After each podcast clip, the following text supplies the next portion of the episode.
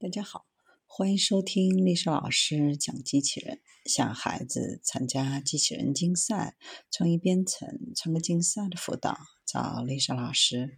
欢迎添加微信号幺五三五三五九二零六八，或搜索钉钉群三五三二八四三。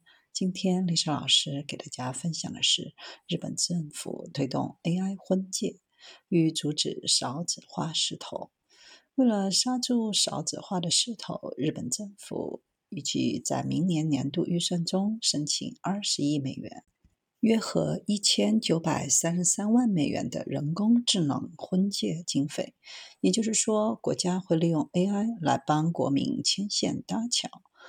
普通民众认为，如果政府要帮助人们择偶，不如建设一个能够让人安心生养孩子的社会。如果有自己喜欢的人，自己自然就会积极的去约会，可不想靠别人牵线，更别提是人工智能了。日本政府促进 AI 婚介的目的是为了阻止少子化的势头。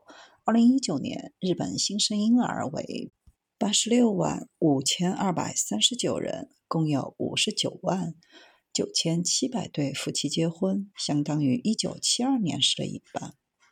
有三十四个都道府县都支持 AI 婚介，其中十五个使用 AI 和大数据。当然，AI 只提供选项，最终做决定的还是当事人。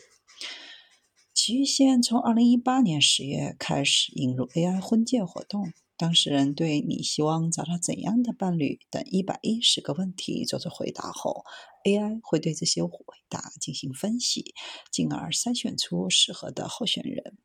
十一月底的时候，有四千五百五十人登记参加这一活动，仅有六十八对男女结婚。